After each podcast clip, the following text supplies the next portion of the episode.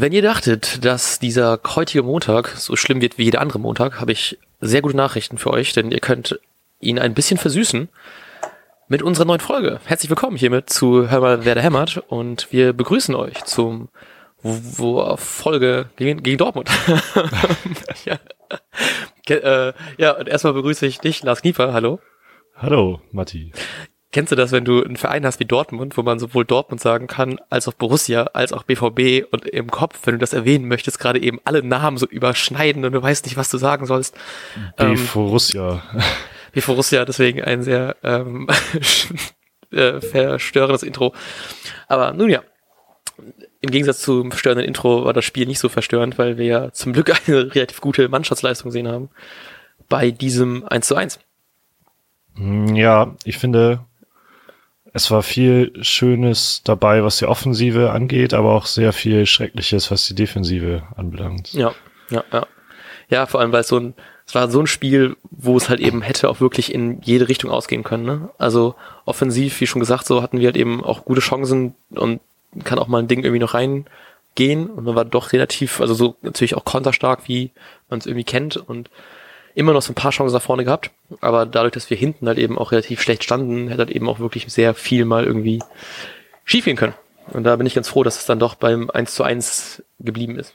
Ja, auf jeden Fall. Ich glaube, äh, das war gefühlt auch das erste Spiel, dass man, der, also das erste Spiel unter Kofeld, dass man der Mannschaft und auch Florian Kofeld dann gemerkt hat, dass man jetzt eigentlich ganz zufrieden wäre, wenn das Spiel aus ist.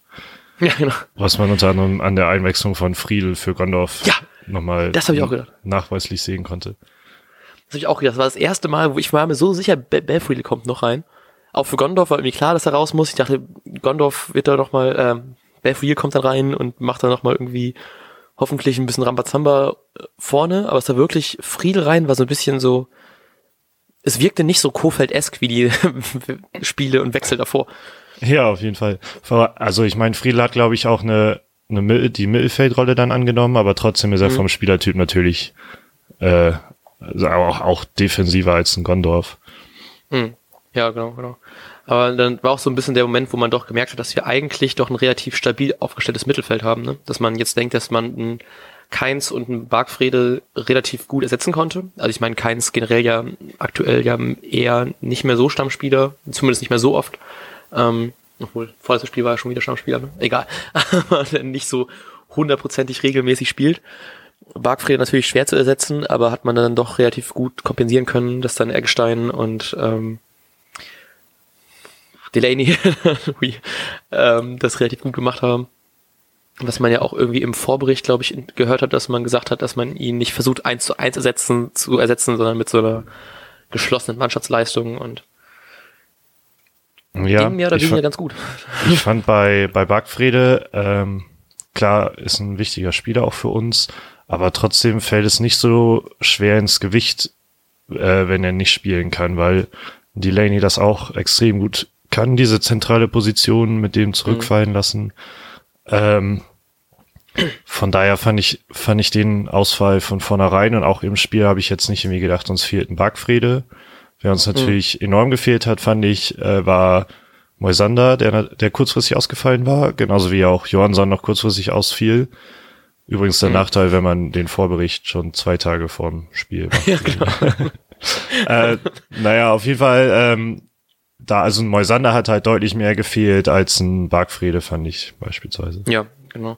Da weiß ich halt eben auch nicht ganz so, weil man, wie du schon meintest, dass die Abwehr doch ein paar Lücken hatte, so, was man leider ziemlich häufig gesehen hat. Zum Glück haben wir da hinten einen guten Mann stehen, da reden wir gleich noch wahrscheinlich ausführlich drüber. Ja. Ähm, aber dass man dann so doch relativ viele Lücken hatte und auch so Spielaufbau wirklich merkt man dann doch immer wieder, wie hilfreich doch ein, ein Moisander ist, weil zumindest ich war ja mit meinem Dad im Stadion und so aus der Ostkurvensicht wirkt es so ein bisschen, dass Moisander nicht so richtig dieses Spielaufbau so richtig die Ahnung hatte, was er damit macht. So hat dann immer noch lieber zu Pavlenka gespielt, ein bisschen zu Velkovic, äh, ähm, Langkamp, Entschuldigung, ah, okay. dass Langkamp nicht so die Ahnung hatte, äh, also nicht so den guten Spielaufbau hatte und nicht so die langen Pässe schlagen wollte und dann lieber den sicheren Versuch zum, zum Nachbar oder zum Torwart hat eben hin. Ja, richtig, genau. Das fehlte einfach, das, äh, da wurde dann, wenn man mal den Ball hatte, eben einfach ein bisschen hin her geschoben und genau. so diese richtigen Risikopässe mal nach vorne zu schlagen, die kamen nicht oder wenn kamen, sind sie halt beim Gegner gelandet und bei Moisander sind die teilweise dann ja doch deutlich präziser.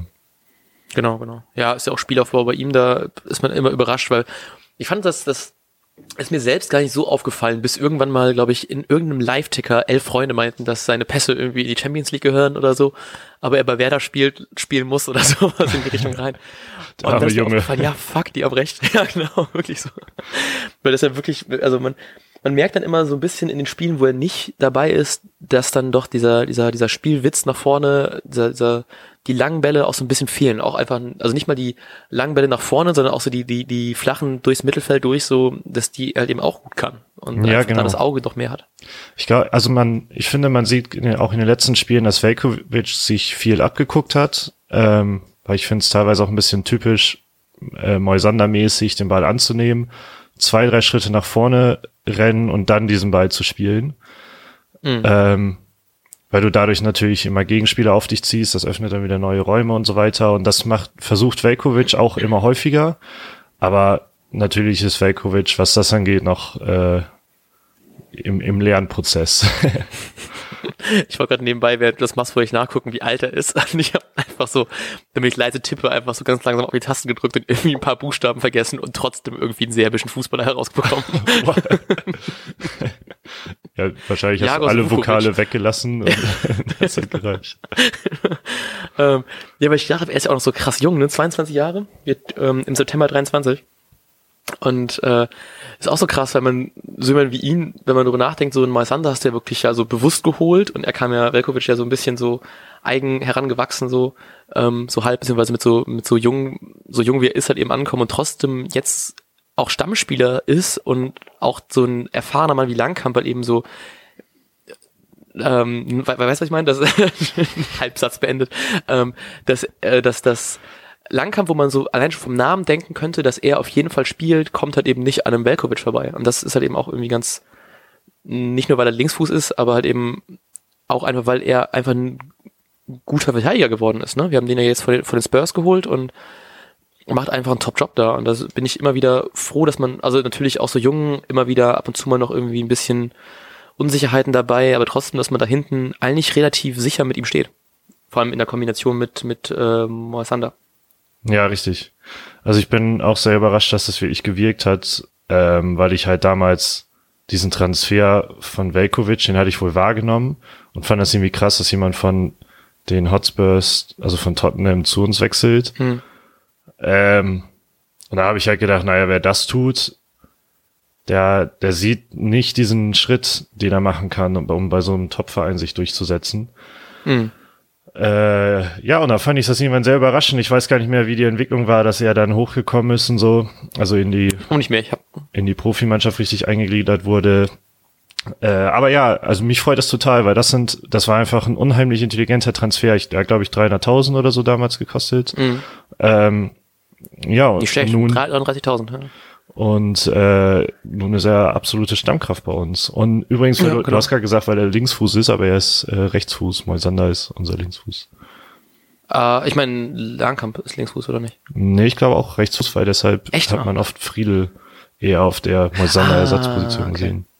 Okay, pardon. Dann äh, danke, dass du aufpasst und meine Fehler korrigierst. bin nicht ganz so wach, ich habe nicht so viel gepennt die letzte Zeit.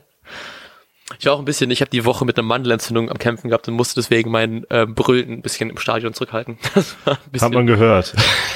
ja. Fehlt ja nicht Matti irgendwie im Hintergrund. War aber auch krass, weil ich weiß nicht, ob es daran liegt, weil man natürlich ähm, Dortmunder mit gelben Trikots als Signalfarbe deutlich einfacher erkennt, aber es waren extrem viele Dortmunder im Stadion.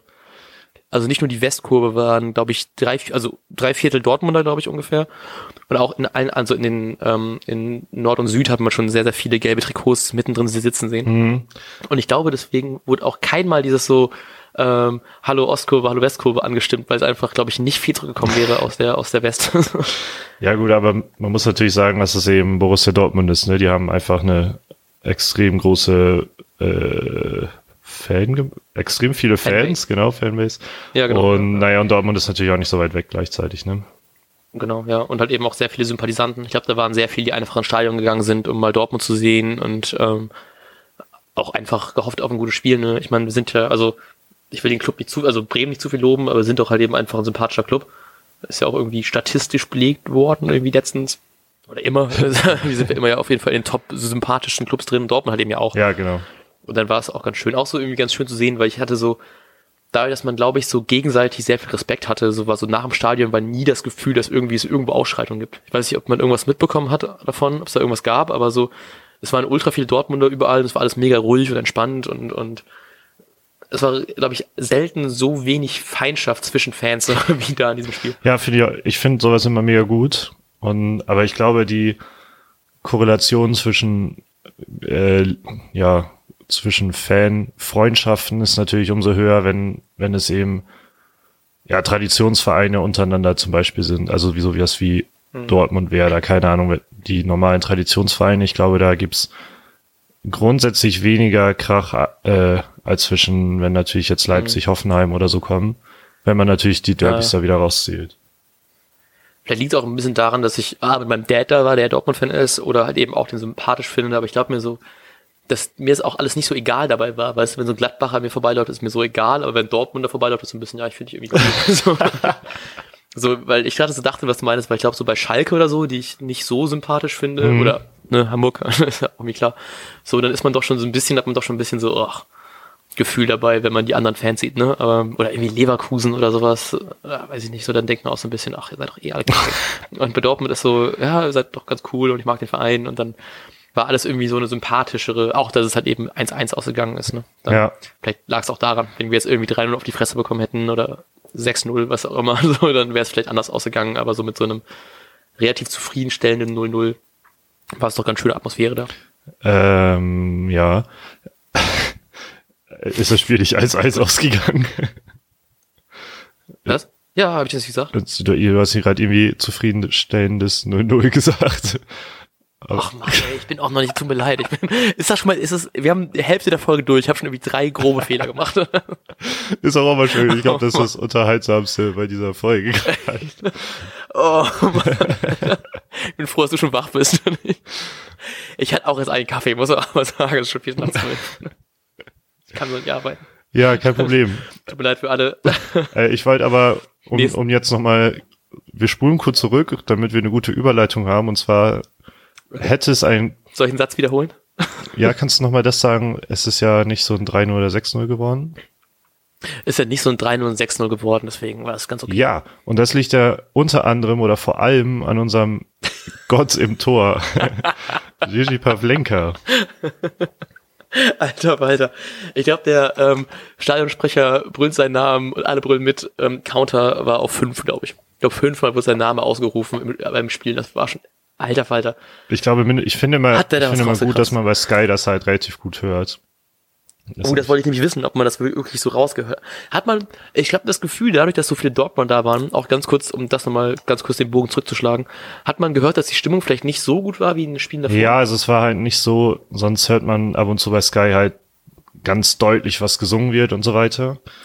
Ja. Ähm, und ich fand, das Ganze wirkte ein bisschen leise. Und man hat natürlich okay, auch mal ja. Dortmunder gehört, aber das ist halt immer so manchmal, ja. wenn größere Vereine kommen. Äh, aber ja, das kann schon gut sein, dass es ein Ticken leiser war auch. Aber. Ja, war so, so ein bisschen das Gefühl war so ein bisschen, bisschen weniger, aber natürlich auch, weil sehr viele Dortmunder da waren, ne? Dann ja, genau. Automatisch weniger die Und, aber Pavlenka hat man immer, fand ich, ziemlich deutlich gehört, dass das ausgerufen wurde. Geil, nice. Das war, ich glaube, ich glaub, der Counter ist auf fünf, da muss man, glaube ich, mal die nächsten Spiele mal, ähm, mitzählen, wie häufig sein Name gebrüllt wird. ja, also. Hätte mich natürlich irgendwie gefreut, wenn man ihn weniger oft gehört hätte. ja, richtig, denn, ähm, um, man kann viel loben, dass, dass die Jungs sich den Arsch aufgerissen haben und es im Grunde ein sehr gutes Spiel war. Also schön, war schön anzusehen, war immer was los und so, war, war nie wirklich langweilig. Trotzdem muss man sagen, wenn wir, ich will keine Namen nennen, wenn wir einen anderen Torhüter im Kasten gehabt hätten, wie einer von denen, die wir die letzten Jahre hatten, dann hätten, dann wären ja. wir aber sang- und klanglos untergegangen gestern. Ja, ja. Äh, und deshalb finde ich das irgendwie, ein bisschen kurz gedacht, dass sie auch von den Stimmen nach dem Spiel wurde viel die Mannschaftsleistung gelobt und so. Aber wir haben einfach einen Weltklasse-Torhüter da drin und ohne den wird die ganze Saison schon deutlich anders aussehen und vor allem das Spiel gestern war dafür ein gutes Beispiel. Genau, ja, da hätten, also ohne ihn hätte man schon 6-0 verlieren können, dieses Spiel, ne? War, was der da alles rausgeholt hat. Aber das muss man halt eben auch ein bisschen, also das ist auch ja daran lag, weil ich fand, es waren sehr viele Lücken in der Abwehr hinten drin, ne? Und dass er sich deswegen auch auszeichnen musste irgendwie, weil es vorne halt eben nicht so ganz flüssig lief. Und natürlich hat man dann halt eben auch so Leute wie Reus, wie ein Götze, auch wie ein Sancho, der ein krass gutes Spiel mhm. gemacht hat, fand ich. Ähm, der überhaupt nicht zu fassen war von ähm, Selassie auf der auf der rechten Seite. Ähm, die haben auch, die haben auch teilweise Pässe geschlagen, wo ich auch wirklich, also glaube, auch mit einer stabilen, stabileren Abwehr wäre das trotzdem krass gut geworden. Und ist man eben trotzdem froh, dass man einfach so einen, jemanden hat wie ein, ein ähm, Pavlenka, der einfach so eine krasse Ruhe ausstrahlt. Was mein Dad meint, ist zum Beispiel auch so, dass, ähm, mal ihn zu zitieren, dass auch so ein, äh, ein Wiedwald letzte Saison halt eben einfach eine viel größere Unruhe hinten drin hatte. Dass man fast schon Angst hatte, so bei jedem leichteren Ball, dass der irgendwie doch noch irgendwie gefährlich werden könnte. Und ein Pavlenka, der hält einfach Dinger, wo du denkst, so, den, den kannst du auch nicht mehr kriegen. Ja, ich, ich glaube, also, ich stimme ja. nicht viel mit Tim Wiese überein, aber ich glaube, Wiese hat, hat mal Wiedwald sehr krass kritisiert, indem er gesagt hat, dass er aussieht wie der Milchschnitten Schwiegersohn oder sowas, keine Ahnung. ähm, aber ich glaube tatsächlich, dass so eine, so eine Ausstrahlung eines Torhüters unwahrscheinlich wichtig ist, gerade in so 1, 1 gegen 1 Situationen, wie es jetzt gestern auch wieder war mit Reus, Pavlenka. Mhm. Wenn du da jemanden hast, der von der Körper aus, der kann ein super Keeper sein, ohne Frage. Ich meine, der ist nicht umsonst auch Profi geworden, aber allein durch die Ausstrahlung ist es auch eine Sache des Selbstbewusstseins, ob ein Stürmer den jetzt da locker reinschiebt oder ob er sich Gedanken macht, wie er das macht. Und so ein Pavlenka, ich habe auch immer das Gefühl, im Spiel verzieht er nie die Mine. Der feiert sich auch nie, wenn er, wenn er wieder einen rausgeholt hat, den man gar nicht mehr rausholen kann. So, der stellt nee, sich genau. da einfach hin und wartet, was passiert. Und ich, genau, ist mein Job so, ich muss das machen. Lass mich halt in Ruhe, ich will hier einfach nur arbeiten. Äh, ja, genau, genau. Und das verunsichert das natürlich so ein Stürmer in dem Moment auch irgendwie, weil, weil er genau weiß, der Typ ist, der weiß hundertprozentig, was er macht oder wartet einfach, was ich mache und lässt mir halt hier die, die Entscheidung, was ich tun soll. Und ich glaube, dass schon diese ja. Ausstrahlung sehr viel ausmacht. Ausmacher, ja genau, dieses einfach dieses, dieses ruhige trotzdem noch, so egal mit wie viel Mann du anrennst, der ist trotzdem einfach super cool und auch dieses Beispiel, so dieses sich einfach nicht selbst dazu so zu feiern, war als auch super Beispiel dafür, als ähm, nach dem Spiel kommen die Spieler immer so, gehen ja immer die Tribüne ab und klatschen ein bisschen so. Und natürlich jubelt man dann zurück. Und dann wurde eben in der Ostkurve, als die angekommen sind, wurde nicht nur geklatscht, sondern eben auch äh, Pavlenka, also Pavlenka, Pavlenka, Pavlenka angestimmt so. Und ähm, super lange und auch super laut, weil alle wirklich ihn einfach abgefeiert haben für eine Wahnsinnsleistung. Und er hat's mitbekommen, hat so einmal so die Hand gehoben, so ich merke das, dann weiter geklatscht, das war's. So, er hat nicht mal so richtig sich selbst dafür feiern lassen. Ich glaube, er wäre auch keiner, der jetzt irgendwie auf den Zaun mhm. gehen würde oder so.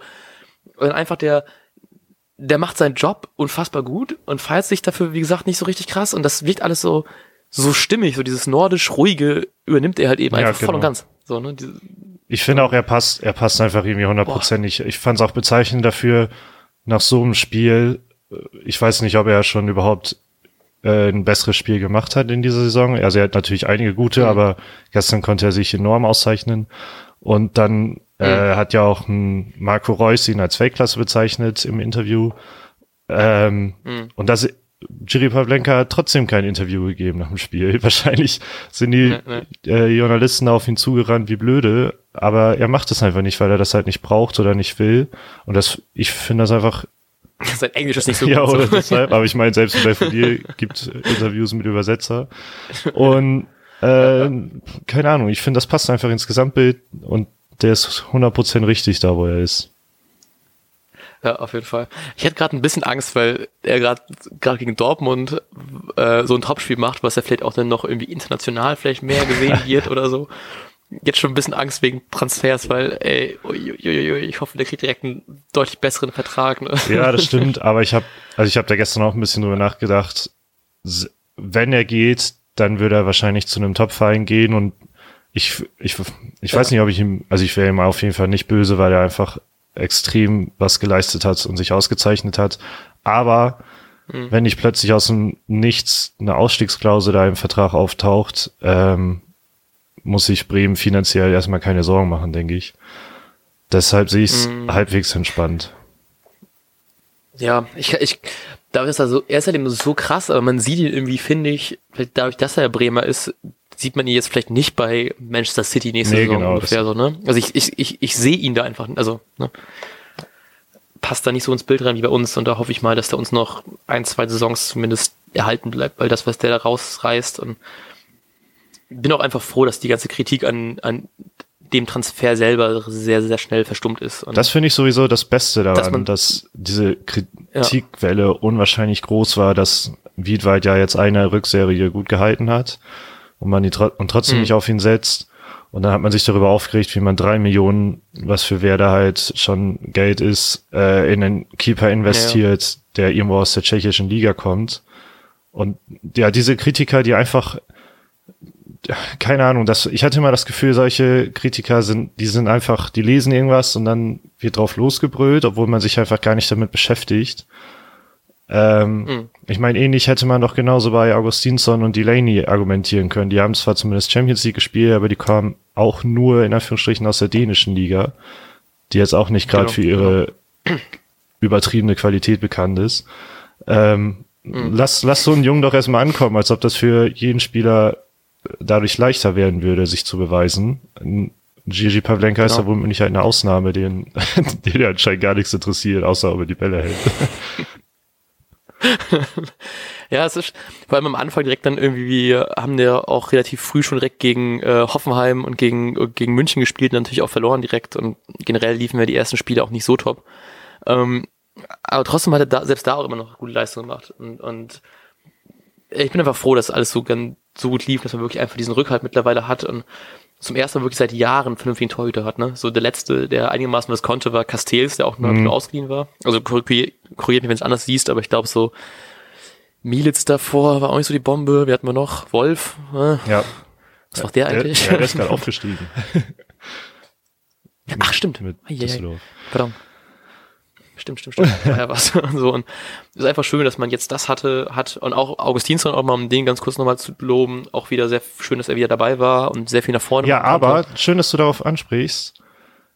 Nach vorne alles in Ordnung, so gute Leistung, aber nach hinten, äh, also es gab mindestens zwei, drei Sachen, zwei, drei äh, genau, Situationen, wo einfach die komplette linke hintere Seite komplett blank stand. Das war vor allem der Pfostenschuss von Reus und es war genau, auch bei, nach diesem Zuckerpass von von Ja, genau. Ich, ne? Da war es komplett frei. Da standen sie, glaube ich, zu zweit sogar da hinten.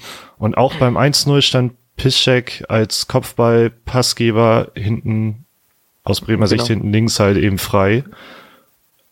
Genau, war, war er nicht zu, war er nicht nah. Ja, richtig. Und auch bei der anderen Situation wieder ist er nur hinterhergelaufen. Da, also da der genau. Augustinsson hat sich halt irgendwie ein bisschen zu sehr auf das Offensivspiel fokussiert. Wahrscheinlich vielleicht oder höchstwahrscheinlich auch mit Vorgabe von Kofeld natürlich, aber das war schon deutlich spürbar. Mhm. Und wenn dann halt so Dortmunder Spieler mit dieser individuellen Qualität da vorne den Ball haben, geht's rund.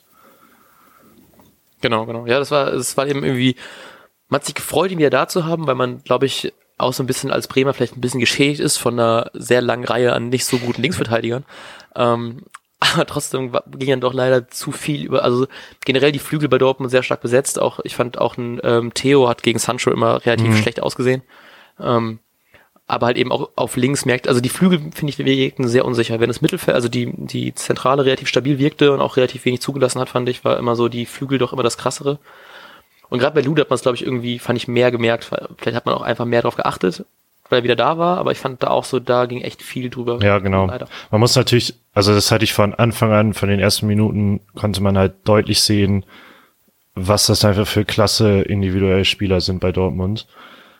Ähm, aber ja, das genau. bedeutet eben auch, dass man noch umso mehr aufpassen muss, wenn die da, da vorne mal den Ball haben und Raum kriegen. Ich glaube, überraschend, genau. war, also vor allem für mich war, wie stark der Akanji aufgespielt hat, der ja auch gelernter Innenverteidiger ist und dann auf links gespielt hat. Und der ist ja zwei, dreimal in den Strafraum da reinge reingekommen und konnte abschließen. Genau, genau. Auch schon echt früh, ne? Ich glaube, 15 Minuten das erste Mal, dass er schon da war. War ich auch ein bisschen überrascht, wie der da so. Ja, genau. Also der hat mich extrem beeindruckt. Da muss man die Dortmunder mal wieder für einen guten Transfer loben. Ja, endlich mal wieder. so als sie dann wieder, weiß auch, auch so gedacht, so ein Philipp und so ist auch jetzt nicht so verkehrt, da flossen doch auch ordentlich Millionen mhm. rein, ne? Also da wünsche ich mir manchmal, wenn, die, wenn wir halb so viele Millionen hätten, aber dieselbe Transferpolitik, würden wir, glaube ich, da um deutlich Ja. besser mitspielen. Also selbe Transferpolitik, wie wir jetzt haben, Ja, genau. wie Dortmund, die möchte Ich ich. glaube, ich glaub, das kam rüber. Props an Dortmund dafür, dass die sympathisch sind und so und gute Spieler haben, aber manchmal denke ich mir echt so einen Philipp zu holen, boah, Götze, Rode, Eieiei. Ja, das stimmt, da sind schon ein paar komische Transfers bei gewesen. Aber übrigens auch Oh nochmal, um äh, auf ähm. Thema Schüsse und Torschüsse zu kommen. Ich habe hier gerade, weil die Opta-Stats noch nicht online sind, anscheinend, Ach, okay. ich dachte, die sind irgendwie quasi live verfügbar, zumindest nicht da, wo ich immer nachgucke. Auf jeden Fall habe ich hier Letzten Sonntagsspiele, ey, Auf jeden Fall scheiße. habe ich hier die von Google offen und sehr beeindruckend finde ich, dass man zwar 33 zu 67 Prozent Ballbesitz hat, Oh, äh, aber Schüsse Ja, ich seh's auch 19 zu 17 für Werder, Torschüsse 6 zu 6. Ähm, hm. also ich habe gerade gedacht, ich habe ein anderes Spiel geguckt, weil also am Ende war, war dieses 1-1 sehr, sehr glücklich, gerade was die Großchancen angeht, aber Ja, ja. wenn man nur, das nur nach den Statistiken bewerten will, hat Werder sehr effektiv gekontert. Genau, genau. Und ich glaube halt, also ich glaube bei Sky haben die es, also bei den Sky Highlights haben die gesagt, dass man zur Halbzeit hatte natürlich Dortmund mehr Ballbesitz, aber Bremen mehr Schüsse. Und man hatte halt eben auch eine Zeit lang deutlich mehr Ecken. Und das war dann gegen Ende hin halt eben, also jetzt im Endeffekt sind es jetzt 7 zu 5 pro Bremen. Aber man hatte halt eben durchgehend mehr Ecken und auch wenn die Schüsse jetzt nicht so gut waren, es war immer dieses Gefühl, es kann was gehen. So dieses, das Ding von Delaney oder das Ding, was Kruse hätte Ja. noch vorher machen können. Ähm, es war nie, also es war nie das Gefühl, dass man komplett unterlegen war. Man wusste Dortmund, man musste, man wusste über Dortmunds Qualität. Also es hätte genauso gut, es hätte für jeden noch irgendwie ein Tor fallen können, es hätten auch für jeden noch zwei Tore fallen können, habe ich das Gefühl. Also wenn irgendwie es 3-1 ausgeht für eine der beiden, also für Bremen überraschender, aber es hätte immer was passieren können. Und das war dieses, ich hätte, glaube ich, das ist ein Spiel, was glaube ich, hätte ich sehr gerne nochmal, vielleicht gucke ich mir nochmal irgendwann an, so in, in äh, auf, auf Sky. Weil ich glaube, das war einfach ein gutes Spiel. Ich glaube, es hat Ja, einfach das Spaß gemacht, dazu zu Fall. sehen. Also es war auch wirklich so, dass man, ähm, also in der zweiten Halbzeit hatte ich auch mal irgendwie so was gesagt wie, hoffentlich ist gleich vorbei, aber auf der anderen Seite war es auch irgendwie jederzeit Mhm. möglich, dass Werder dann noch einen Lucky Punch setzt. Äh, von daher muss Genau, man sagen, genau. war ein gutes Spiel. War wirklich so. Deswegen fast schon ein bisschen Kritik ne, an Kofeld, dass er da hier Friedel, ne, hätte man vielleicht auch bei Fudil nochmal bei der Ecke Na, vorne, aber das waren, das waren gut, die letzten 1-1, ich Minuten will- und da hat sich Werder schon eingeigelt. Also das fand ich, das fand ich richtig. Da, Ja, ja. Das wäre extrem viel Risiko gewesen, glaube ich. Ich habe zum Ja. Thema, so, Ich war auch, eigentlich wollte ich auch noch, nee, was? ja, ne. Äh, eigentlich wollte ich noch äh, über, über Jojo reden. Der ist, kam ja jetzt mal überraschend früh rein, kam ja irgendwie 67. Minute, Genau. Pi mal Daumen. Ich auch gerade glaub, so um den Dreh herum. so, ja. Ach geil. Ja. Aber nämlich extra darauf geachtet, ob wohl Leute bei Kommunia noch Punkte dafür bekommen. ähm, fand ich ein, hat eine gute Flanke geschlagen, aber sonst fand ich ihn ein bisschen blass und nicht so, nicht so ähm, wirklich, wirklich angreifend, aus, also so, so, so pressend und so. Mm, Ja, also, aber ich fand es, also ich habe auch versucht, auf ihn zu achten. Einmal kam er im Strafraum im letzten Moment noch, äh, bevor, ich glaube, Götze abschließen konnte oder so. Wäre Jojo nicht da gewesen, wäre er vermutlich drin. Genau. gewesen. Ähm, trotzdem würde ich ihn, also 69. Minute, also war schon Respekt, äh, war schon ganz gut von dir. ähm, aber also war, ich fand, es war nicht unbedingt seine Schuld. Einmal ist er außen auch mitgelaufen bei einem Konter, dann kam mal wieder wie eine von 100 Flanken nicht rüber, sondern ist eben beim BVB-Verteidiger hängen geblieben. Es war einfach nur das Spiel von irgendwelchen zufälligen Kontern in Anführungsstrichen, hatte ich das Gefühl. Und dadurch, Mhm. Ich fand's cool, dass er so früh im Vergleich zu sonst reingekommen ist, aber auch schade für ihn, weil es irgendwie nicht das Spiel für einen klassischen Stürmer ist. Wie ihn gewesen ne? ist. Ja, genau. Genau. Gerade gegen Dortmund, die ja auch, auch hinten natürlich eigentlich eine Qualität haben und dann auch Bremen gerade nicht so ein gutes Spiel gemacht hat, um dann wirklich einen Stürmer Ja, vernünftig genau. zu bedienen, war es einfach, glaube ich, ein sehr ungnädiges Spiel, ne, sagt man das? Ja, war unpassend. Also Naja, ich fand es auch ein bisschen schade, den Rashica rauszunehmen. In der zweiten Halbzeit ist er wohl abgetaucht, aber erste Halbzeit war ja halt immer ein Unsicherheitsfaktor und mit den Konterzügen, die zum Schluss gelaufen sind, wäre natürlich ein Rashica womöglich wieder sinnvoll gewesen. Mhm. Genau, genau. Ja, aber ganz schön, dass man äh, sowohl Rashica als auch äh, Johann, äh, Johannes Eggestein, äh, Johansson wollte ich sagen, ähm, sehen konnte. Man so ein bisschen diese, die Leute, die man irgendwie mehr sehen will, auch wirklich mal mehr sehen konnte und das gerade noch gegen Ja, Dortmund. richtig, ne? genau. Fand ich auch. Ich fand's auch mal ganz, ganz cool. Ich freue mich immer, wenn Rashica spielt, weil es macht irgendwie Bock, halt dem zuzugucken, hatten wir ja schon mal gesagt. Ja, genau, genau, genau. so ist man doch schon ein bisschen Fanboy. Ich habe manchmal Angst, dass wir vielleicht zu sehr Fanboy sind und dann ihn ein bisschen zu sehr abfeiern dafür, dass er doch ein bisschen ab und zu mal noch Ja, genau, man muss, man, man muss natürlich sagen, dass er halt nicht, noch nicht effektiv ist. Aber ich glaube, ich glaube, ich Ja, finde, genau. man sieht auch schon, dass es kommt. Also man sieht schon eine Steigerung äh, im Vergleich zum einer der ersten Spiele, wo er mal reingeworfen wurde. Ähm, Hm. Naja, also nächste Saison kann er schon richtig Spaß machen und so macht es allein schon Spaß, seinen Körperbewegungen zuzugucken. Ja, genau. Das, das, es hat so ein bisschen dieses so in der, in der leichten Version so, ich gucke zum Beispiel im Reus, gucke ich einfach sehr gerne zu, weil er einfach so eine, so eine, äh, ich weiß nicht wie, was, aber er hat einfach, ich gucke einfach wirklich gerne zu. Er ist einfach so aktiv dabei und so ein, so ein Drang zum Tor, immer mit dem Ball am Fuß so eng. Und ich gucke wirklich, Reus ist, glaube ich, einer, dem ich wirklich am liebsten beim Spielen zugucke. Und das habe ich bei Rashica Ja. auch so ein bisschen. Diese so, diese aggressive, agil, würde ich sagen. Diese agile Ja, Körpersprache. richtig, dazu genau. So. Also man hatten wir schon mal Und gesagt, man hat einfach das Gefühl, er weiß Bock. genau, was er macht gerade. Genau. Und was wir jetzt machen, ist, dass wir euch jetzt verabschieden, denn es sind schon über 30 Minuten, außer du hast noch irgendwas, was du erzählen Nee, möchtest. danke. Okay, cool. Dann, ja, was bleibt zu sagen? Wir hören uns voneinander wahrscheinlich am etwa samstags direkt vorm Spiel oder Ah, ja, Freitag, je stimmt. nachdem. Mhm. Wir haben ja fürs letzte, letzte Heimspiel Karten und werden dann mal wieder zusammen, ähm, vielleicht nehmen wir sogar mal wieder in einem Raum auf, ne? Egal. Uh. besprechen wir, besprechen wir ähm, später. werden wahrscheinlich auch, um vorzuwarnen, glaube ich, dieses Mal keinen Gast haben, weil ich glaube, Leverkusen ist nicht so der interessanteste Verein, über den man dann irgendwie im Vorbericht einen Gast Ich haben weiß wird. nicht. Vielleicht wäre es mal ganz Ähm, witzig. Außer irgendjemand möchte uns vom Gegenteil überzeugen und hat richtig Bock über Leverkusen zu reden. Ähm, aber das sehen wir dann. Machen wir spontan, wie immer, wie wir alles in diesem Podcast machen. Al- Machen wir alles ohne Spontan, ohne Vorbereitung, ohne äh, Plan. Am Anfang habe ich mir, ich weiß so, die ersten paar Folgen habe wirklich Notizen gemacht. Jetzt einfach ja, so. ich habe letztens meinen, äh, einen Blog aufgeräumt und da war der ganze Zettel voller Notizen. Die guten alten Zeiten, kann man jetzt schon sagen. Damals vor zwölf Folgen. So, boah. Obwohl mittlerweile, egal. Gut, schweifen schon wieder ab. Äh, ja, genau. Wir wünschen euch eine schöne Uli. Woche. Freut euch auf die letzten beiden Spieltage, denn da sind alle Spiele samstags um 15.30 Uhr. Ach ja, geil. Oh Mann, oh Mann. Das ist dann immer, das ist noch ganz kurz, das ist das, dann euch auf. Ist immer, die letzten beiden Spieltage finde ich immer so unfassbar schön, aber ich möchte, weißt du, du denkst immer so, eigentlich würde ich vorher eine Konferenz gucken, weil du halt eben einfach neun Spiele sehen kannst in der Konferenz und da ist immer irgendwas los. Und halt eben auch wegen allen Entscheidungen, die dann noch fallen. Aber natürlich musst du auch irgendwie genießen, dass Bremen noch die letzten beiden Spiele sind, ne? Und so, ich finde immer Konferenz und Bremen zu gucken Auf so jeden. Fall, ja. Ich mache das, wenn ich, äh, wenn wer das spielt zu Zeiten, also um 15.30 Uhr halt, dann mache ich mir immer Konferenz nebenbei an, aber es ist einfach unfassbar anstrengend. Ja, ja. Vielleicht kriegen wir das irgendwie cool hin. Achso, wir sind eh im Stadion. Es. mal- okay. Da sind wir Wie gezwungen, witzig nichts wäre das eigentlich, wenn äh, einfach die Sky-Konferenz auf dem Bildschirm übertragen werden würde im Stadion. So, ihr wisst doch eh, wie steht, was soll das denn? Ihr könnt doch zählen. Nee, gut. Äh, dann bis dann. Ne? Ciao. Bis dann. Ciao, mach's gut.